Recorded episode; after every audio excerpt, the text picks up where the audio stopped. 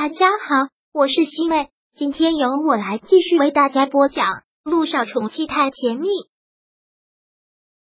第二百八十五章离婚吧。萧九没有想到他会突然问到这个，到了这个时候，他真的不能撒谎，要不然他的良心会过不去的。是我动过想杀他的念头，萧九只能是实话实说了。就在他绑架了小雨滴之后，小雨滴告诉我，他喂他吃了安眠药，然后还恐吓他。小雨滴吓得一直哭。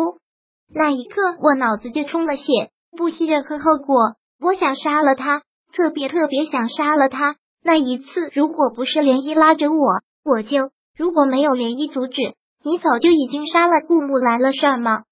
这个叫萧九怎么回答？的确是那样。那一次，要不是涟漪拉着他，顾木兰早就被他杀死了。对不起，真的很对不起。那时候我是冲昏了头，我看到小雨滴吓成那个样子，又听到他喂他吃药片，我真的是气不过，我不想让他再欺负小雨滴，所以我就小九很难受的哭了出来。没有办法，真的没有办法。那个时候他就是没有任何的理智。你真的不用说对不起。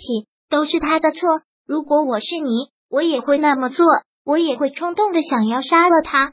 陆亦辰痴痴的笑了，此刻真的是痛心的笑了。每家人都有婆媳问题，都说婆媳是天敌，但是为什么到了他这里，婆媳关系不仅不好，而且还是一种你死我活的状态？是他作孽太多，是他太心狠，是他罪有应得，是他该死，他真的该死。只是为什么老天爷要给我一个这样的妈？我身上流着他的血是，这是改变不了的事实。其实萧九在说出真相的时候，他内心也觉得他们两个之间完了，是不是要彻底结束了？面对着他，一个曾经要杀他母亲的人，是不是一辈子都无法释怀了？你现在是不是很恨我？是不是觉得我是一个很坏的女人？萧九很是难受。很是自责的说着：“对不起，真的很对不起，我真的没有想过隐瞒你。”小九，不要再说对不起了。陆亦辰现在好像都连哭的力气都没有了，甚至连叹气的力气都没有了。他看着萧九，他依旧爱这个女人，依旧用生命爱着这个女人，肯为这个女人去死，肯为这个女人去做任何事。但是，就是到了不得不结束的时候。是不是这会让小九痛苦一时？但对他实际上是一种好事呢？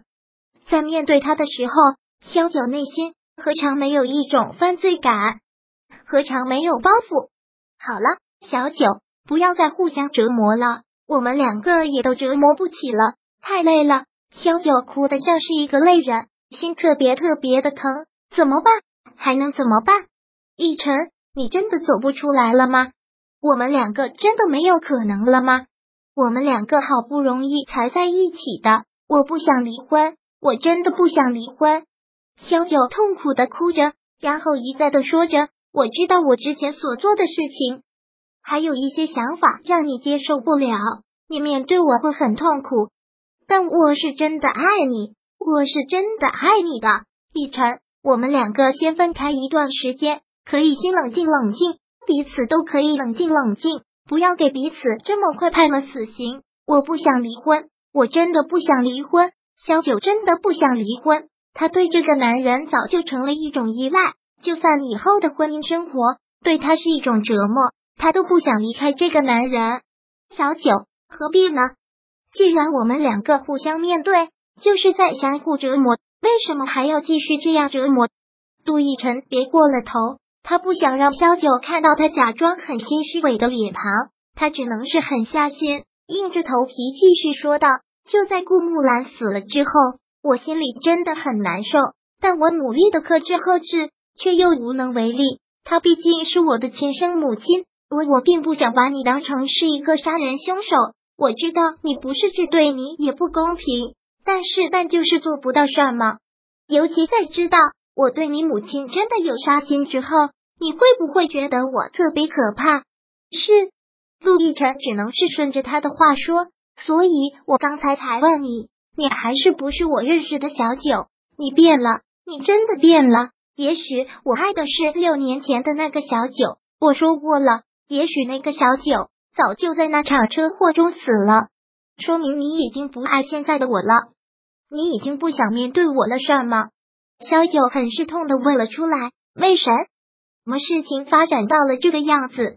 小九不等他再说什么，就崩溃的大哭了出来，然后攥着拳头，手狠狠的砸在长凳上。到底怎么了？为什么会变成这个样子？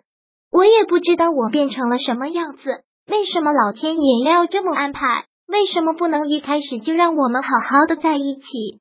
小九哽咽了，直接说不下去了，很大声的呜呜的哭着。反正是午夜，整个广场上空无一人，他就这样大声的哭。陆亦辰也就这样听着萧九在大声的哭。其实他都想大声的哭出来，但是他不能。陆亦辰听了萧九哭了好一会儿，然后说道：“如果你心里觉得难受，你就打我吧，你狠狠的打我一顿。是我过不了自己的心理障碍，是我的问题。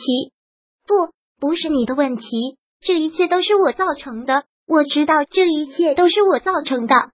萧九看着陆亦辰，最后确认的说道：“亦辰，这就是你的选择，真的要离婚吗？”对不起，陆亦辰紧紧的垂着头，现在都不敢去看萧九的眼睛，那是对自己最大的折磨。我也想说服自己走出来，那太痛苦了，那实在是太难了，对彼此都是一个折磨。